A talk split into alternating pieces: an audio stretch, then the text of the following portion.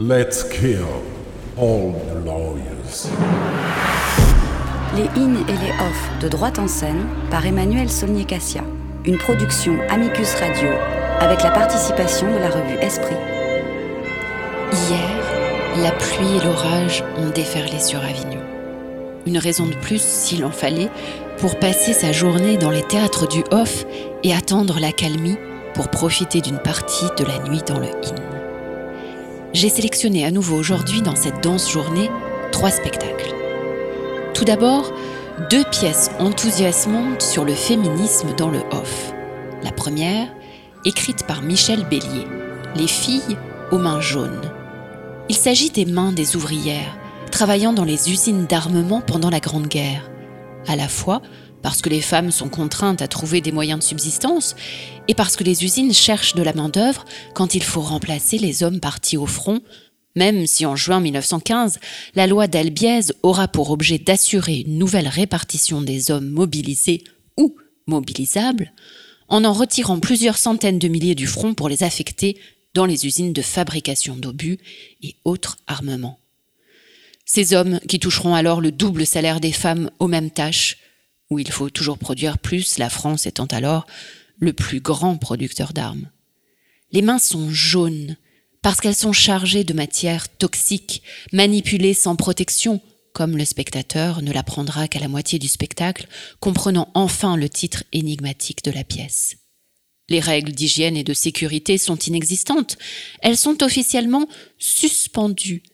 Il n'y a plus de droit au travail, car il n'y a plus que la guerre comme le soutiendra Miran. Quatre ouvrières, au profil et situations sociales dissemblables, viennent personnifier la naissance du féminisme et la revendication de l'égalité sur le plan salarial et citoyen de ces femmes, alors exploitées chaque jour, douze heures durant, avec deux jours de repos mensuel et exclues du droit de vote.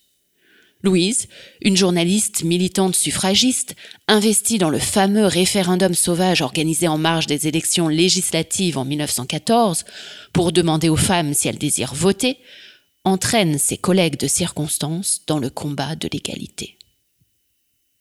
En 1914, plus de 500 000 femmes ont déposé le bulletin Je désire voter dans les urnes improvisées. En 1917, elles seront presque autant a déclenché la grève dans les usines, atelier par atelier, que Clémenceau fera débloquer par la force. Femmes des ateliers, exigeons des conditions de travail et de sécurité dignes de ce nom. Notre force s'arrête où commence notre peur. À travail égal, salaire égal. Avant la guerre, vive la grève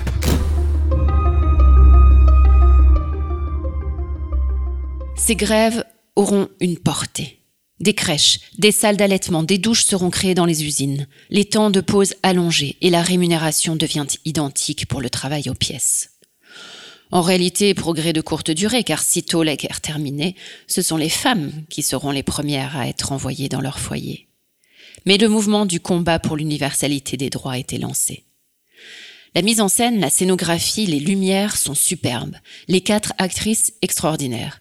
Ce spectacle méritait bien la levée de quasiment toute la salle pour les applaudir, et je vous conseille d'en faire de même au théâtre actuel jusqu'au 28 juillet, tous les jours, sauf le 22, de 12h05 à 13h20. Un second spectacle consacré au féminisme mérite également le détour. Qui va garder les enfants? Vous savez, c'est cette fameuse question lancée par Laurent Fabius en 2011 quand Ségolène Royal et François Hollande se sont lancés tous deux dans les primaires socialistes pour l'élection présidentielle. Elle a servi, cette phrase, de déclencheur à Nicolas Bonneau pour construire un spectacle original, nourri de son expérience personnelle et d'une série d'entretiens avec des femmes politiques françaises.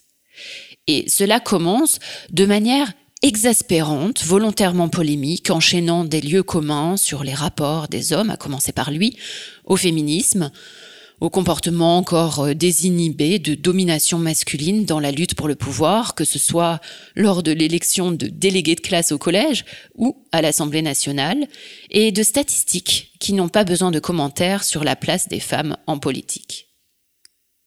Seul en scène, l'auteur-comédien joue son propre rôle et celui des femmes qu'il a rencontrées ou observées. D'Yvette Roudy à Angela Merkel, en passant par Margaret Thatcher, Ségolène Royal, et la mère d'une toute petite commune du Limousin qui fait partager son quotidien, lequel est révélateur de la place des femmes dès que l'on franchit le seuil de l'intercommunalité, où se sont déplacés désormais les véritables enjeux du pouvoir local. Au milieu du plateau, un escalier en colimaçon avec des chaises enchevêtrées symbolisant la difficile ascension vers le pouvoir. Cela sert en quelque sorte de seconde scène, à plusieurs intermèdes comptant, comme on ne le comprend qu'à la toute fin, le parcours de Christiane Taubira. Enfin, complète le tableau un rap au texte machiste si peu caricatural sur le comportement des hommes à l'Assemblée, un extrait d'une interview de Simone Veil et le conte d'un rêve fantasmagorique de l'acteur miniaturisé dans un sexe féminin rencontrant les grandes figures féminines d'Olympe de Gouges à Louise Michel.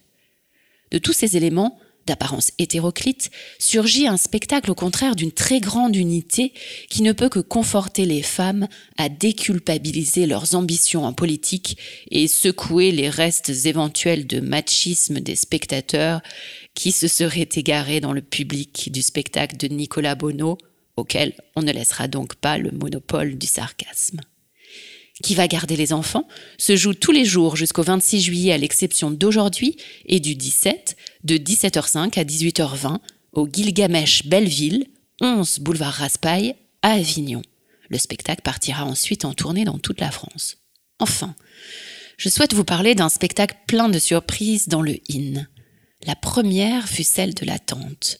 La foule piétinait devant l'entrée de la cour du lycée Saint-Joseph, où la dernière création de Roland Osé devait se jouer de 22 heures jusqu'à 1 heure du matin. Elle attendait patiemment que la pluie veuille bien cesser de tomber, puis que la scène soit épongée pour s'installer sur des sièges ruisselants, heureux déjà que le spectacle ne soit pas annulé. Les trois heures prévues furent honorées simplement amputées de l'entracte. Nous, l'Europe, Banquet des peuples, est un spectacle XXL. Son ambition intellectuelle est démesurée, les moyens déployés prodigieux, la mise en scène phénoménale, les acteurs tout simplement époustouflants, même si certains aspects du spectacle m'ont étonné, voire contrarié. Le point de départ est un livre, celui de Laurent Godet, publié aux éditions Actes Sud en mai. Le romancier prolifique a livré ici un essai poétique sur sa vision de la construction des États européens, puis de l'Europe, ses attentes déçues, mais aussi sa foi dans cette grande aventure. L'adaptation théâtrale est plus ambiguë.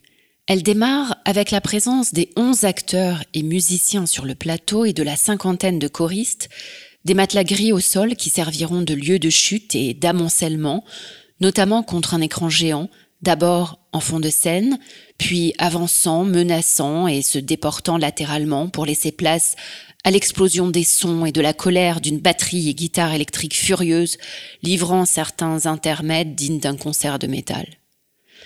L'un des comédiens, Emmanuel Schwartz, nous invective d'emblée. On avait dit non. On nous a posé la question, oui ou non. En fait, pour ou contre. On a dit non, et on a fait en sorte que ce soit oui. Et en quelques minutes, sur ce registre, euh, le public comprend bien entendu qu'il s'agit du référendum sur la Constitution pour l'Europe, et il approuve l'arrogance et le mépris qu'aurait eu l'Europe dans cet escamotage de la voix des urnes, qui lui est théâtralement offerte sur un plateau.